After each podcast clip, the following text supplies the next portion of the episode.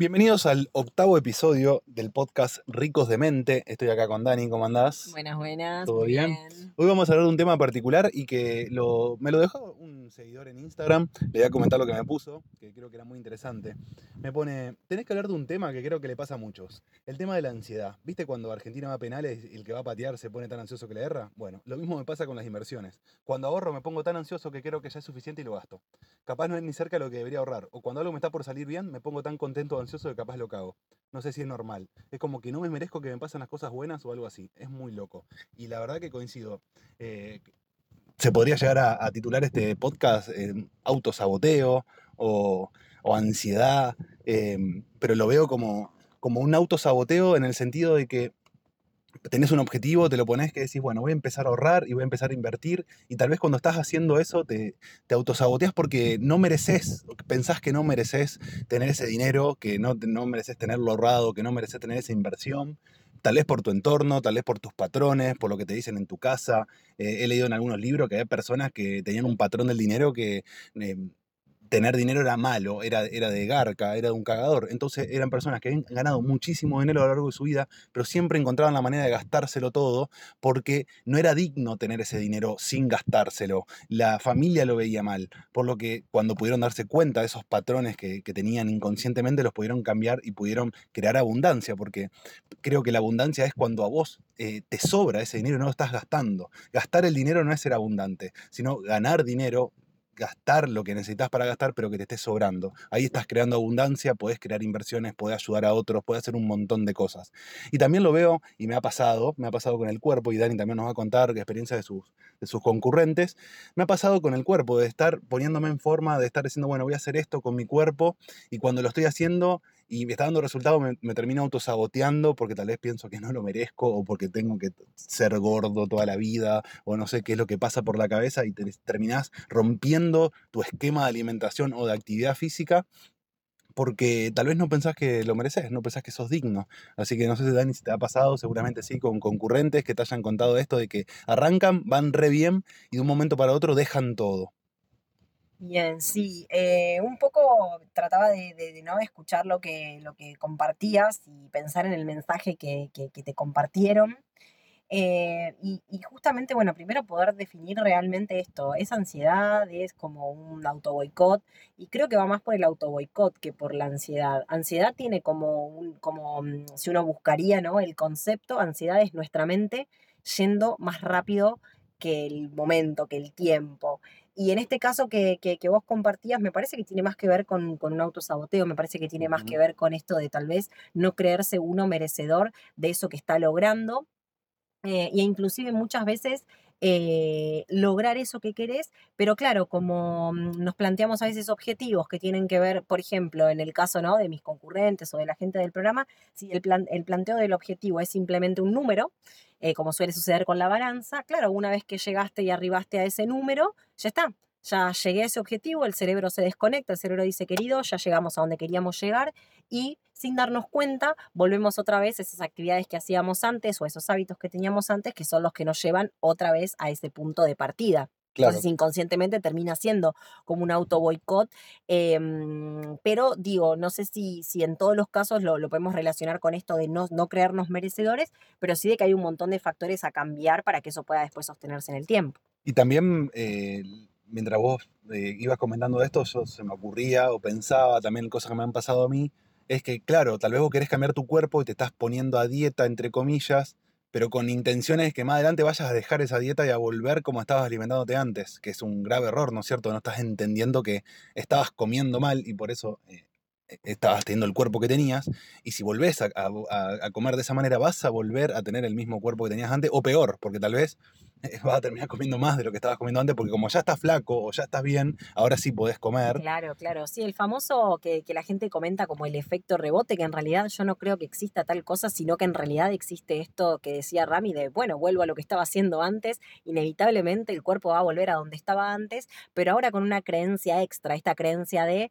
ah, listo, pero pará, mirá que ahora estamos con otro cuerpo, entonces podés darte en la pera todo lo que quieras, porque como ya estamos con otro cuerpo no va a pasar nada. Claro, Eh, por eso la importancia, ¿no? Y, yo hincho tanto y, y comparto tanto en redes esta importancia de cambiar tu cerebro, de que el cambio tiene que venir desde ahí, desde que vos puedas plantearte cuál va a ser tu objetivo. De hecho, en mi programa trabajamos como primer, em, como primer punto qué objetivo vos tenés, ¿no? Al iniciar con todo esto, porque si tu objetivo, como digo, simplemente es un número y no va acompañado de nada más, cuando alcances ese número, se termina todo el recorrido. Claro, y con el dinero también pasa exactamente lo mismo en el sentido de que si vos vas a empezar a ahorrar y convertir ese ahorro en inversión, tiene que ser para toda la vida, no es que si nada, voy a ahorrar tres meses y ya con eso mi vida va a estar resuelta y entonces, claro, ahorraste un poco y como no te, no te la crees que vas a seguir ahorrando de acá para adelante, ves esa plata ahí que se amontonó y la gastas, la terminas gastando, te genera ansiedad.